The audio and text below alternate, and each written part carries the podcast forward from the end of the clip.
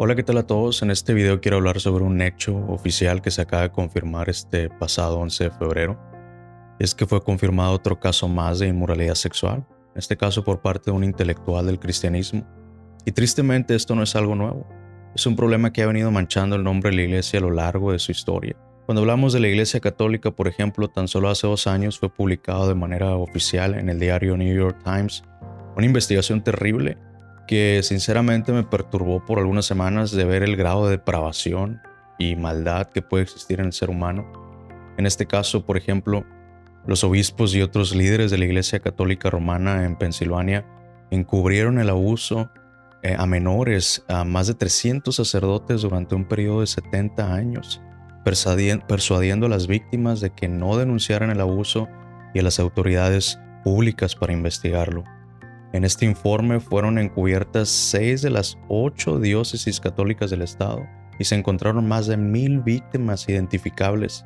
Es el examen más amplio realizado hasta ahora por una agencia gubernamental en los Estados Unidos sobre el abuso de menores en la Iglesia Católica. El informe nos dice que probablemente hay miles de víctimas más cuyos registros se perdieron o que simplemente tenían demasiado miedo de presentarse.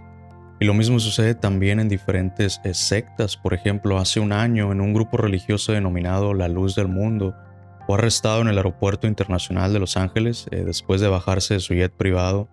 El caso de este hombre llamado Joaquín García, cuyos seguidores lo consideraban un apóstol de Jesucristo.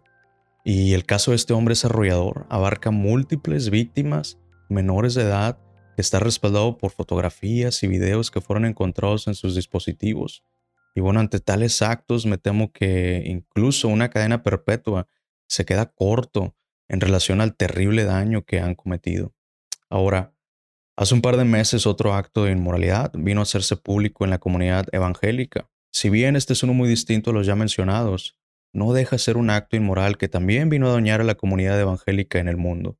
En este caso, el afectado fue un movimiento muy grande, el cual ha venido creciendo exponencialmente dentro de la comunidad evangélica. Y se trata de una organización que presenta un cristianismo moderno o culturalmente contemporáneo, en el que cientos de jóvenes son atraídos principalmente por el estilo de ropa, la música, tatuajes y por una plataforma actualizada que se presta para expresar un mensaje y como una alternativa para aquellos creyentes que quieren sentirse pues conectados con lo que sucede en la sociedad pero sin cruzar esos excesos cuando se trata del uso de sustancias, lenguaje, sexualidad y demás. Tal movimiento prácticamente se ha expandido en todo el mundo y en toda una industria que ha venido a capturar millones de jóvenes de todas partes del mundo. Precisamente antes de que esto pasara, yo acababa de ver un programa en el que el líder o el pastor de este movimiento llamado Hilson aquí en los Estados Unidos había sido invitado para hablar precisamente sobre la iglesia que representa ¿Y cómo es que ha sido tan exitosa con esta nueva forma de compartir el cristianismo? Y que de nuevo, después de escuchar la conversación y de ver sus enseñanzas, eh, pues lo que pude darme cuenta es que se presenta un Jesucristo muy diluido del que podemos ver eh, reflejado en el Nuevo Testamento. Y bueno, en este caso, el líder de esta iglesia, llamado Carl Lentz, eh, se hizo público el hecho de que mantenía una relación con otra mujer, siendo este un hombre casado y el líder de millones en el mundo.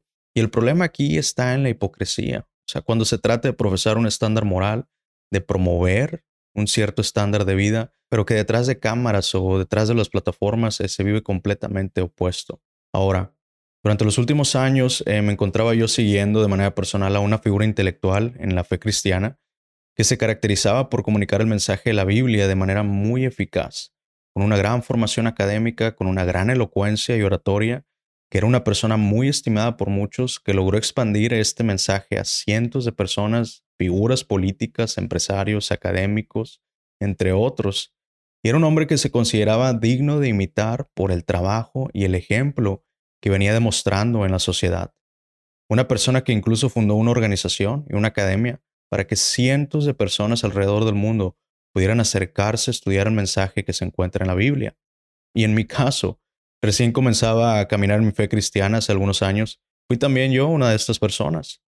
Sin embargo, a pesar del hecho de que fuese un personaje intelectual, un gran orador, respetable por sus estudios, donde las universidades más reconocidas del mundo le abrían las puertas para que los deleitara con sus discursos, ninguna de estas hazañas fueron motivos para evitar que hace unos días se confirmaran unos hechos lamentables, y es que el gran orador cristiano, Rabí Zacarías, estuvo durante años exhibiendo una conducta inmoral sexual terrible. Otro ser humano que se paraba al frente de millones de personas, que confesaba también seguir ese mismo estándar moral, tan pronto se bajaba del escenario, comenzaba a vivir lo contrario.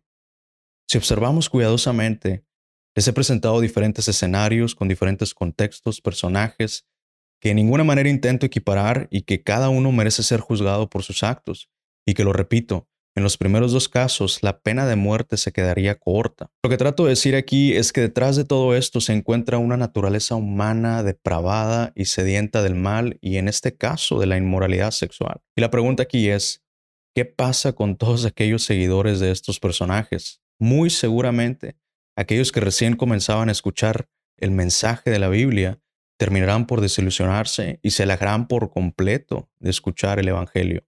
Otra parte de los seguidores que tenían puesta su confianza centrada en la vida de estos personajes se encontrarán desilusionados y muchos incluso sin esperanza. Y bueno, aquí hay varios problemas. Uno de ellos es principalmente elevar a estos personajes a una posición que no se merecen. No podemos elevar a otro ser humano a un estándar moral que no se merece, porque sencillamente su naturaleza humana le impide ser elevado a esa posición de modelo a seguir. Todos y cada uno de nosotros tenemos una naturaleza corrupta, egoísta, en ocasiones con malos deseos y pensamientos, donde en alguna ocasión hemos mentido, en alguna ocasión hemos tomado cosas que no nos corresponden, en alguna ocasión hemos tenido malos deseos para hacia otras mujeres o viceversa. En nuestra naturaleza hay algo fracturado que nos impide ser elevados o ser considerados a ser ese estándar moral a seguir. Y precisamente es este problema en el hombre al que muchas disciplinas intentan responder formulando diferentes explicaciones. Unos dicen, la naturaleza del hombre es así por culpa de tal sistema político. El problema del hombre radica en la falta de educación y valores en el hogar.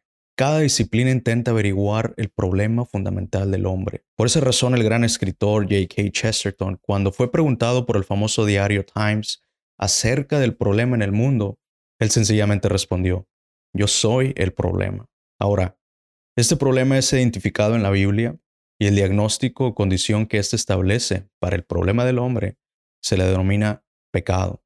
Y la forma de tratar esta condición fracturada del hombre no es mediante un sistema político o la toma de algún medicamento, sino que la forma de tratar con este problema es al depositar tu fe y confianza en la persona de Jesucristo y en el significado profundo que representó su muerte en la cruz.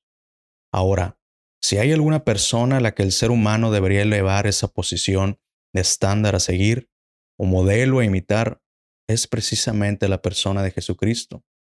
Y históricamente, gracias a los escritos que tenemos sobre Él y el estudio detallado de su persona, nos llevan precisamente a considerarlo ese hombre perfecto a seguir.